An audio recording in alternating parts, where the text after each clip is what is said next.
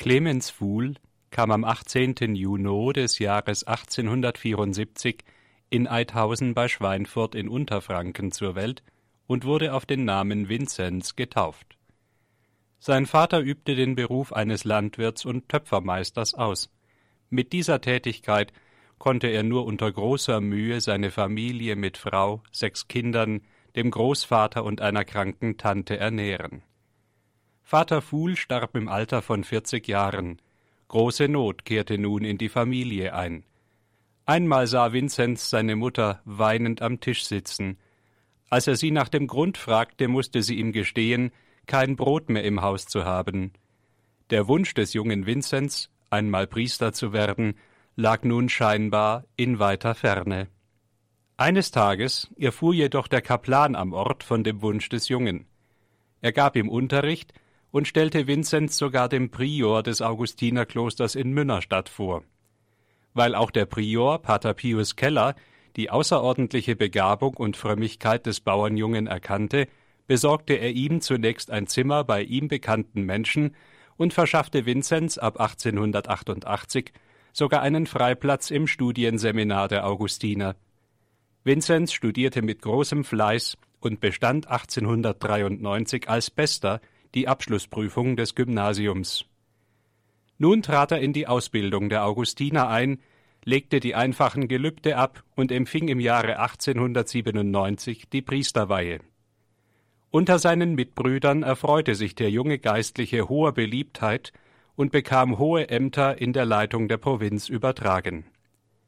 Innerlich blieb Vinzenz, der mit seinem Eintritt in den Orden den Namen Clemens angenommen hatte, sich immer seiner armen Herkunft bewusst und bewies ein offenes Herz für Anliegen und Nöte, welche die Menschen ihm anvertrauten. Dreimal vertrauten ihm seine Mitbrüder das Amt des Provinzoberen an. Dies war eine Aufgabe, in welcher der eifrige Priester ganz aufging und viele junge Menschen für das Leben im Augustinerorden begeistern konnte. Laut dem Mitgliederverzeichnis der deutschen Provinz aus dem Jahre 1925 wuchs die Provinz auf 57 Patres und 47 Brudermönche. In den neun Jahren, in welchen Pater Clemens Provinzoberer war, errichtete der Orden in vier Klöstern neue Internate und schuf in Würzburg und Münnerstadt weitere Ausbildungszentren für den Brüdernachwuchs.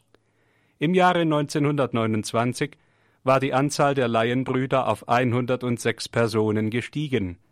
Einen solchen Aufschwung hatte es in der Geschichte der deutschen Augustinerprovinz weder vorher noch nachher gegeben.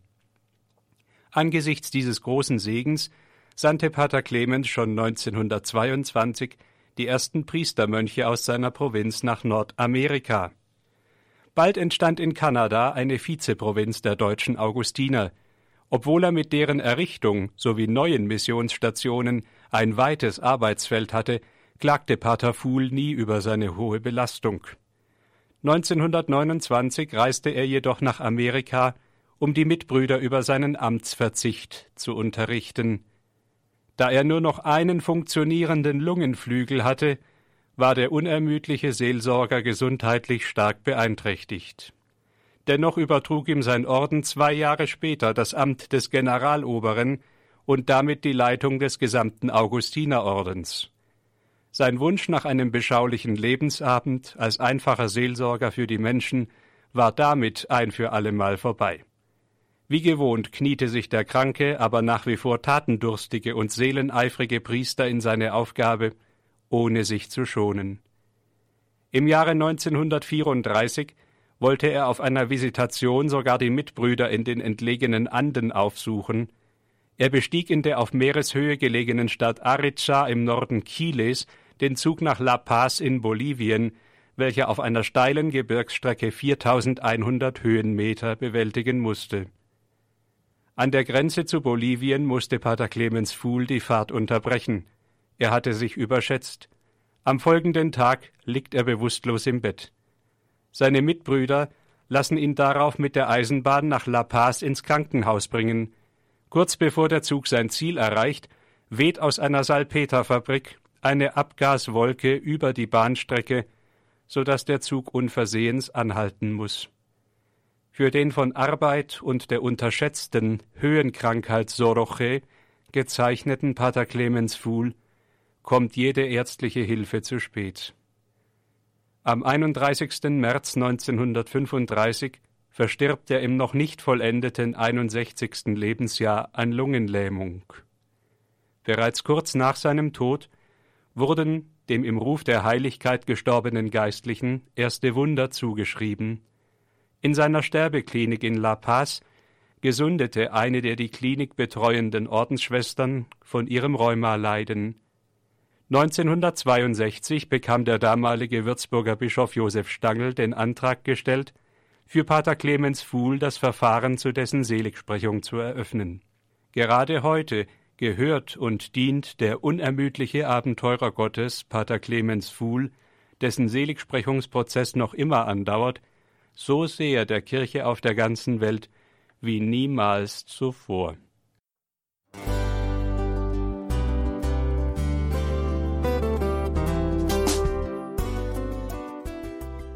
Liebe Zuhörerinnen und Zuhörer, vielen Dank, dass Sie unser CD- und Podcast-Angebot in Anspruch nehmen.